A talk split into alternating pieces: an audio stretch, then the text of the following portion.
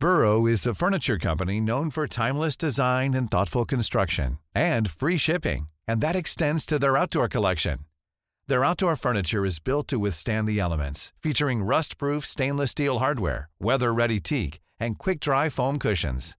For Memorial Day, get 15% off your Burrow purchase at burrow.com slash ACAST and up to 25% off outdoor. That's up to 25% off outdoor furniture at burrow.com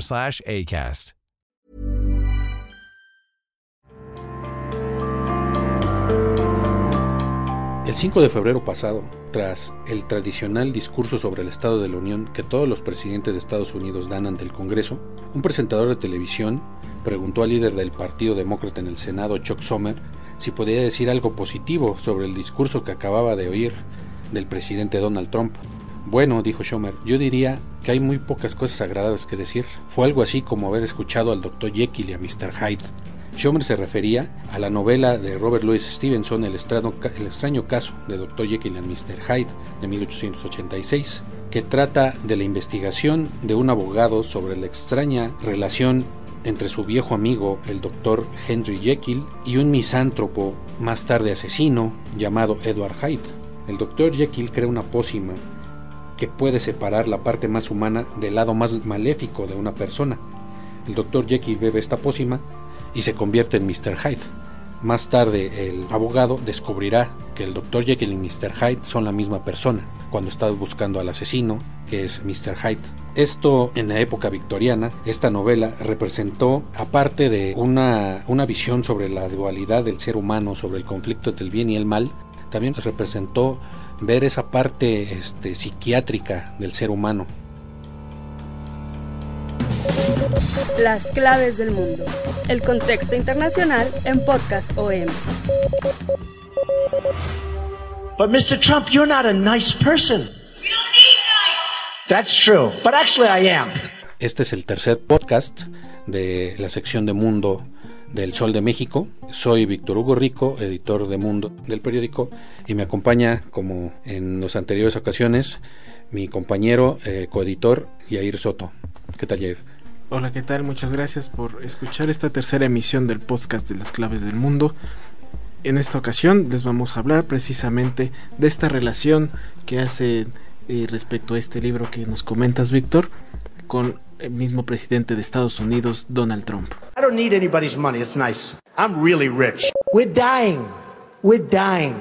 We need money. A mí me llamó mucho la atención de la dualidad del ser humano, del bien y el mal, que pues, es, está en todos nosotros, pero cómo esta, esta pócima del Dr. Jekyll separa esas dos personalidades, ¿no? En la época en que se escribió este libro, pues representaba este, un trastorno psiquiátrico, ¿no? En que una persona pues tiene eh, dos o más identidades o personalidades opuestas entre sí, ¿no?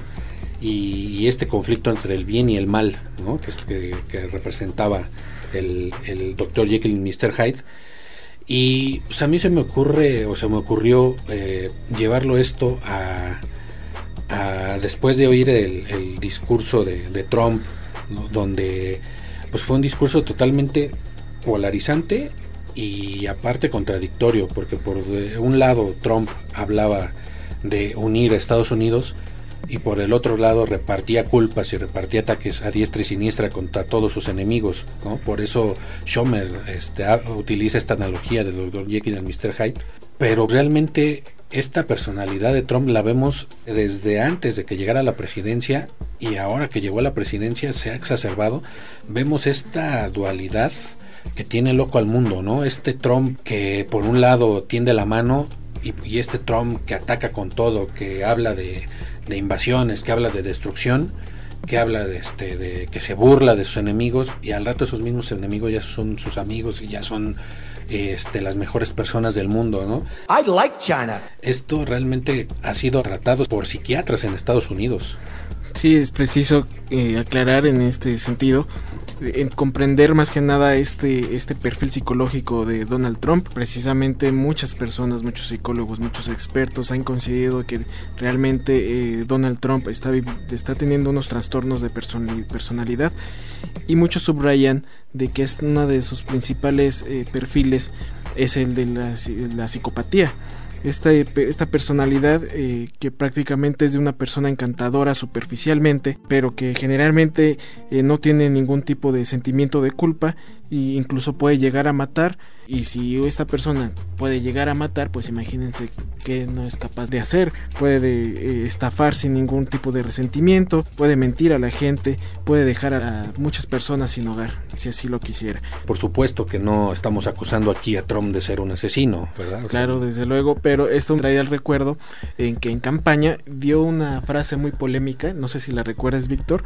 en la que dijo, podría disparar a gente en la Quinta Avenida y aún así no perdería ningún voto. Exacto, esa fue una frase muy polémica y eso pues denota la personalidad de Trump que hasta libros han escrito, ¿no? Este famoso de, de Wolf, eh, también del, del, escritor del Watergate, donde hablan pues de precisamente de este de esta pues, de esta locura casi casi que están viendo en Trump, pero paradójicamente sus votantes esto es de las cosas que más le gustan de él, ¿no? Este este esta este, impulsividad que sus enemigos o sus opositores lo ven como una como una como un defecto sus votantes lo ven como una virtud y por eso pues tiene tan polarizado Estados Unidos porque eh, nosotros tal vez desde fuera podemos ver este Trump está llevando al mundo al extremo no está tensando cuerdas en todos lados pero sus votantes ven un hombre que está haciendo todo por ellos, aunque no sea, aunque en, la realidad no sea cierto, ¿no? Sus votantes, sobre todo el, de la América profunda, que creen en este discurso de bajar impuestos, cuando en realidad le está bajando impuestos pero a los ricos, ¿no? Es cierto que para esta situación eh, Trump tiene ese, ese perfil de que para lograr su objetivo va a hacer lo, lo imposible y no va a respetar ningún tipo de norma con el propósito de cumplir ese objetivo, no va a importar los medios para lograrlo. Para muestra, pues tenemos muchos botones que vamos así como a darle una, una pasada muy muy superficial, pero para ver precisamente que en todos lados, dentro de Estados Unidos y afuera, está esta doble personalidad de Trump, ¿no? Sí, este doble discurso que maneja tanto para situaciones internas de su país como en el exterior. El primero con el que se dio a destacar, incluso desde su campaña, fue su American First, su América Primero. Fue un discurso totalmente proteccionista en el que solamente todo se circulaba iba a ser el mercado estadounidense, no iba a importar lo de afuera. But if I get elected president, I will bring it back bigger and better and stronger than ever before, and we will make America great again. Thank you. Pero ¿qué pasa aquí? Que eh, justamente en los últimos meses en esta guerra comercial con China, Trump precisamente es quien está defendiendo el libre mercado. Entonces, por un lado tenemos que maneja el proteccionismo y más tarde ya empieza a hablar sobre un libre mercado. Esto aunado también estamos hablando de que es defensor del comercio justo y precisamente en esos últimos meses hemos visto cómo ha utilizado las sanciones económicas ya sea contra México, China, Canadá, la Unión Europea precisamente como para eh, lograr sus objetivos. Aunque bueno, el libre mercado cuando le conviene, ¿no? Porque los aranceles pues es precisamente lo opuesto al libre mercado, pero los usa como herramienta de ataque, ¿no? y esta y esta doble personalidad, por ejemplo, la vemos con Xi Jinping, ¿no? Cuando habla de que ah, es, mi amigo, ¿no? Es este como lo quiero, pero China está jugando sucio con Estados Unidos, chinos los vamos a llenar de aranceles, los chinos están devaluando su moneda, cuando pues, Xi Jinping es la cabeza de ese gobierno y es así como que ese ataque por un lado y ese te atraigo por el otro, ¿no? Eres mi amigo, nos llevamos muy bien. Es ese discurso que ya habíamos comentado nosotros en alguna ocasión, esta este parece Trump que está usando la estrategia policíaca del policía bueno y malo. Por un lado, eres mi amigo, ven, yo te, yo te voy a ayudar y por el otro te saco todo a la mala, confiesa, ¿no? Es así, esa es la relación que tiene con todos. En este caso, en la, en la cuestión comercial, pues así, ¿no? O sea, sus aliados, cuando los necesita, cuando habla, por ejemplo, de Macron, cuando habla de Merkel, son unas grandes personas, pero por el otro lado, ah, Francia, Alemania no está pagando las cuotas de la OTAN, Francia está contra nosotros, o sea, es así, la, la Unión Europea eh, está, está teniendo un, trato injusto hacia Estados Unidos. Este doble discurso que pues hasta los líderes europeos pues ya no, no saben bien a bien cómo reaccionar. Unos pues te dicen, Toma, ah, pues los tomamos a loco, ¿no? Pero otras voces dicen, no, es que no puedes tomar a loco pues, al líder de la primera potencia mundial. Claro, sí, es un discurso de una dualidad que realmente desequilibra y no solamente a los gobiernos, sino que esos mismos desequilibrios causan estragos en los mercados. Otro tema que se le puede sacar muchísimo jugo es el, el Russiagate. ¿Qué entendemos por Russiagate? Es la injerencia rusa que tuvo en las elecciones del 2016, precisamente Moscú, en el que acusan que benefició a Donald Trump para que ganara la presidencia. Esta reunión que mantuvo hace un año con Vladimir Putin en Helsinki y precisamente el 16 de, junio Donald Trump defendió a Putin, le, dijo que él creía todo lo que... Eh, cuando se le cuestionó sobre si había intervenido en las elecciones de Estados Unidos, Putin dijo que no y Trump dijo, creo firmemente en la palabra de Putin, precisamente cuando las agencias de inteligencia de Estados Unidos le habían dicho totalmente lo contrario. Más tarde tuvo que recular y decir que realmente confiaba en sus agencias de inteligencia y volvió a dejar eh, esa realidad de que entonces intervino o no intervino. Más tarde, durante una conferencia de, prensa en la Casa Blanca, eh, Trump contestó que no había ningún tipo de intervención, ningún tipo de riesgo de intervención de Rusia para las elecciones intermedias de noviembre del año pasado. Esto fue desmentido una vez más por la Casa Blanca y dijo que sí, que sí realmente había este, posibilidad de injerencia de, de Rusia en las elecciones, entonces tuvo que decir de que no, que realmente el presidente Trump está trabajando muy duro para evitar una injerencia de, Rusia. Eh, eh, hubo varios capítulos en que abrieron las interrogantes en Russiagate en el que eh, el presidente Trump defendía a Putin y ya después la Casa Blanca tenía que salir a decir lo contrario. Y pues creo que esa ha sido la tónica, ¿no? En su campaña y ahí pues, también podemos tocar el tema de, de sus mismos asesores, de su misma gabinete que pues también han sufrido esta doble personalidad de Trump desde su secretario de justicia, ¿no? que precisamente fue el que abrió la puerta a la investigación del Russia Gate, decía que es mi mejor secretario de justicia y ya después no lo bajaba de traidor, de hacer mal su trabajo, hasta el punto que pues, lo hizo renunciar o de su secretario de Relaciones Exteriores, de su ex secretario de Relaciones Exteriores, Rex Tillerson, lo alababa en público y a puerta cerrada le decía que era el secretario más tonto que había tenido. Y así es la relación con su gabinete, no por, no por nada ha tenido tantas deserciones, tantas renuncias, tantos despidos.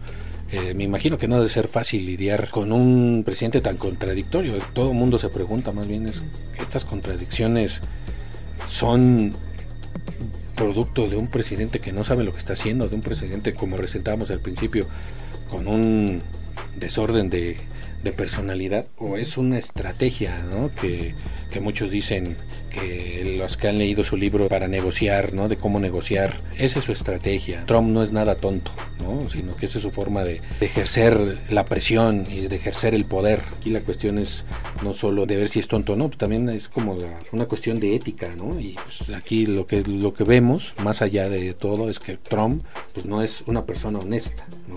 No es una persona confiable, no es una persona que esté dispuesta a aceptar las consecuencias de sus acciones. Eso es lo que denota así en cada tweet de sus declaraciones o de sus acciones dentro del gobierno.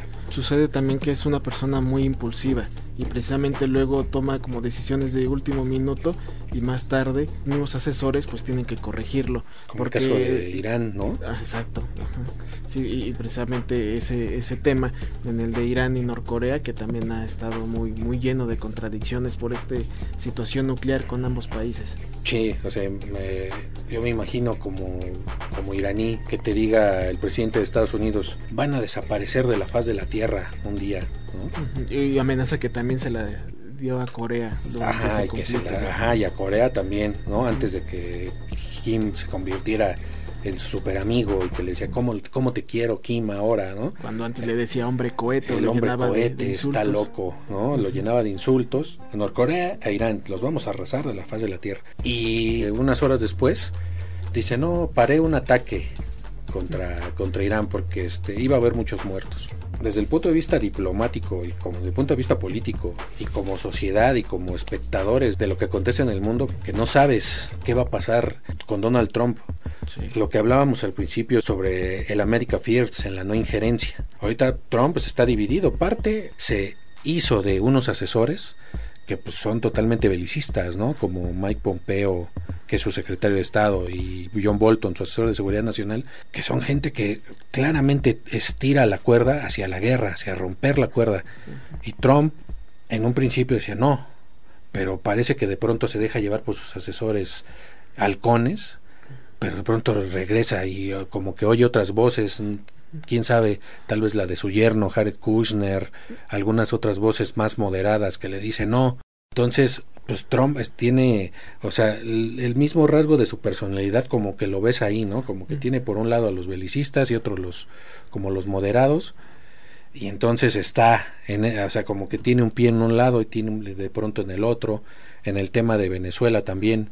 Está metido en Venezuela, decidió meterse, decidió este según lo que han este, sacado varios medios, pues él fue el que, eh, este, bueno, su gobierno fue el que ideó toda esta estrategia de imponer a Guaidó, a Juan Guaidó como presidente legítimo de Venezuela y, y estirar la, la tensión con los militares para que dieran, para dar un golpe de Estado. Democracy, and the United States of America is standing right by their side. Pero de pronto salen noticias del mismo New York Times que Trump realmente pues como que no quiere estar ahí, ¿no? Como que ya no está tan tan seguro de querer estar interés en Venezuela. Como que está, ajá, dice, ¿no? Decía el New York Times, perdió ya interés en, en Venezuela, según según hay unas fuentes. ¿Cuál es el verdadero Trump? Pues seguimos sin saberlo, ¿no? Y, así como esta, está el, caso, no sé, de Medio Oriente, ¿no? Con Arabia Saudita. Es, también, como mencionabas hace un momento, de Jared Kushner, un moderado que es, que es asesor de Trump y está impulsando un, un programa económico para Palestina, un territorio que está en conflicto con Israel Israel que a la vez está muy protegido por Donald Trump. Entonces, por un lado también tenemos de que Trump está promoviendo ese plan de paz, ese plan de económico para solventar a Palestina y por otro lado tenemos que está defendiendo totalmente Israel, reconociendo territorios que están en disputa, territorios que la ONU tiene congelados para que no, no se acelere conflictos y Trump con una mano en la cintura simplemente declara esos territorios para Israel. Entonces ahí una vez más estamos cayendo en otras de sus contradicciones de que quiere la paz para Palestina, pero a la vez le está echando más la mano a Israel que a la misma Palestina. Aunque bueno, esto digamos que es una esta, ese tipo de política ahí en Palestina no es tan tan nueva, es una política de doble cara que Estados Unidos siempre ha llevado, ¿no? En, este caso de Medio Oriente de, de siempre hablar de paz, de impulsar la paz, pero por el otro lado proteger a toda costa Israel y no, no Israel como pueblo, no Israel como país, sino a, ciertos gobiernos. Por ejemplo, ahorita la simbiosis que hay entre Netanyahu y Trump, que este, Netanyahu es claramente un, este, pues yo lo, yo lo catalogo como un porro, ¿no? O sea, un, un porro de la política, es una es un es un primer ministro de los más belicosos de los más este pues un, primer ministro muy siniestro no que israelí y han hecho clic inmediatamente con,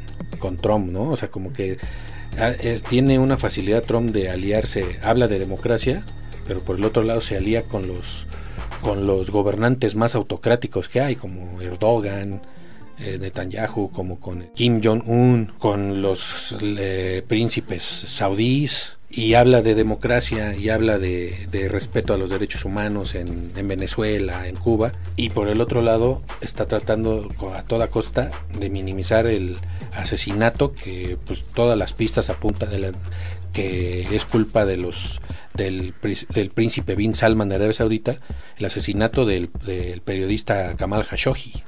Claro, es ese discurso de que Trump busca toda la estabilidad para Medio, Medio Oriente y por otro lado pues está armando, está vendiendo armamento a Arabia Saudita que es el, uno de los principales promotores de la guerra en la zona. Y así como para terminar con estos casos que podemos este, irnos horas y horas, pues ahorita el caso que más nos atañe a nosotros como país, el caso de la eh, de su postura ante México, ¿no? Por el tema de la migración. Sabemos que Trump su ahí, sí ha sido tajante y desde el, desde su discurso de campaña hasta el momento ha sido totalmente un discurso antiinmigrante. Ellos traen drogas, traen crimen, son violadores. Donald Trump en Twitter publicó el 19 de junio de 2019. Felicito al presidente Andrés Manuel López Obrador México votó por ratificar el TEMEC hoy por un gran margen.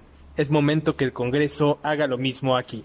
Pero lo que sí sorprendió fue la amenaza a México, ¿no? Después de decir, ah, López Obrador es un gran presidente, López Obrador es mi amigo, México es un gran país, y de pronto te voy a imponer aranceles porque no haces nada con la frontera, ¿no? O sea, esa o sea, fue una amenaza que desestabilizó totalmente a nuestro país y estábamos en vilo, ¿no? Esperando que ya va a llegar el momento en que termine el ultimátum que nos va a imponer las sanciones y de pronto, ah, no, ya hicieron mucho, ya sí están apoyando ahora sí en la frontera, no, eh, eliminamos las, los aranceles. Se eliminan. Ah, sí, pero a ver hasta cuándo, ¿no? Hasta que eh, vaya abajo tal vez en las encuestas rumbo a la campaña de reelección y vuelva a utilizar a México. Este es el Trump que todo mundo teme. Esta doble personalidad, este doble discurso. Y que el más está resintiendo ahorita esta política de Trump son precisamente los migrantes. ¿no? Decía, hay una crisis en la frontera los demócratas aquí también en México decían, no, no hay una crisis en la frontera, la estás creando tú. Y ahora sí, hay, pues estamos viendo que está viendo muertos, que está viendo niños ahogados en el río. Y dice, ya ven como si había una crisis y ustedes decían que no. Pero pues es una crisis creada por Trump, ¿no? Claro, sí. Y, es precisamente eh, que Trump durante mucho tiempo eh, ha, habido mucha injerencia en otros países precisamente defendiendo la integridad del, del, pueblo, de la gente, y por otro lado aquí cerquita en nuestra frontera está dejando morir a, a varios migrantes que se quedan en el intento. Sí, y pues digamos que un poco para redondear esta como idea con la que abrimos, ¿no? De, esta comparación de Trump y Dr. Jekyll y Mr. Hyde. O sea, la, eh, esta novela en, cuando salió, que fue en 1886, en la época victoriana, eh, hay quienes mencionan que eh, Robert Louis Stevenson busca hacer como una analogía del cisma que hay en la sociedad británica. Este, la sociedad victoriana pues, estaba en, su apogeo, pero también estaba pues, a punto de quebrarse. Entonces, en esa época hay divisiones sociales, religiosas y hay divisiones políticas que encarna precisamente este personaje de Jekyll y Mr. Hyde. En 2017, cerca de 18.000 psicólogos en Estados Unidos firmaron una petición en la que advertían que Donald Trump está mentalmente incapacitado para el cargo de la presidencia. Y si vemos un poco más de cerca a Trump, más allá de su perfil psicológico, de, pues porque es también es un poco subjetivo, pero si vemos un poco de, cerca y vemos como desde el punto de vista, no sé, político, cultural, pues Trump es una encarnación como del espíritu de nuestra era en este aspecto, ¿no? También Trump está encarnando esta división mundial que, que está llevando a la polarización del mundo, en Estados Unidos y, al, y afuera. Adentro vemos cómo los demócratas que era impensable que tomaran una posturas de izquierda de su de ahorita del precandidato Bernie Sanders de 2016, pues ahorita vemos cómo las están abrazando, cómo Trump está orillando a los demócratas a irse a la izquierda y por el otro lado a los republicanos los está orillando a irse a, la derecha hasta justificar cosas que en otro momento serían injustificables, el, el apoyo este, a grupos de ultraderecha, el apoyo sin restricciones a la Asociación del Rifle, aunque estamos viendo en, esta era de Trump ha habido varias masacres, en este apoyo a los grupos antiinmigrantes este, totalmente pues, con perfil neonazi y cómo Trump los justifica, más allá de, del perfil psicológico de una encarnación de entre el bien y el mal dentro de Trump, como figura pública, personalidad, un presidente que lo podemos tomar como, como referente de nuestra época de total de una polarización ¿no? de del auge de la ultraderecha en Europa también viendo a Trump como su modelo a seguir I will be the greatest jobs president that God ever created este pequeño esbozo muy como en la carrera porque como decíamos hay ejemplos para para echar para arriba sobre esta, esta postura ¿no? de Trump pero creo que con esto puede quedar un poco pues, claro cuál es la, eh, digamos, la el papel que está jugando Trump ahorita en, el concierto mundial, pues que está metido en todo, ¿no? Contrario a lo que pensaba de que, que pensábamos cuando resultó electo, que iba a verse hacia adentro Estados Unidos. Por un lado sí está hacia adentro, tal vez en esta cuestión como económica, de que primero mis trabajadores, primero mis empresas es el discurso y después afuera, pero por el lado de la diplomacia, de la política exterior, pues está Estados Unidos metido en todo. Si tú abres un periódico y ves temas, ves cuestiones de países, siempre está metido Estados Unidos, siempre está el nombre de Trump metido en todo. Sí, siempre, en nuestro caso, por ejemplo, en nuestra sección, eh, procuramos siempre seccionar ahora sí bien los, por, por cuestión de regiones y no hay día en el que prácticamente hablar de Asia es hablar también de Trump, hablar de Medio Oriente es meter a Trump, de Sudamérica meter a Trump. Entonces Trump está en todos lados, Estados Unidos está en todos lados, está en todo el mundo. Aquí dejamos por hoy este tercer podcast de la sección de Mundo del Sol de México. Gracias, Jair. Gracias a ti, Víctor. Los esperamos la próxima semana para la cuarta emisión del podcast. The American Dream is dead. Gracias por escuchar este podcast. Si te gustó el contenido, te invitamos a compartirlo y no olvides calificarnos en iTunes. Hey, it's Danny Pellegrino from Everything Iconic. ¿Ready to upgrade your style game without blowing your budget? Check out Quince. They've got all the good stuff shirts and polos, activewear, and fine leather goods, all at 50 to 80% less than other high end brands. And the best part? They're all about safe, ethical, and responsible manufacturing. Get that luxury vibe without the luxury price tag. Hit up quince.com slash upgrade for free shipping and 365 day returns on your next order. That's quince.com slash upgrade.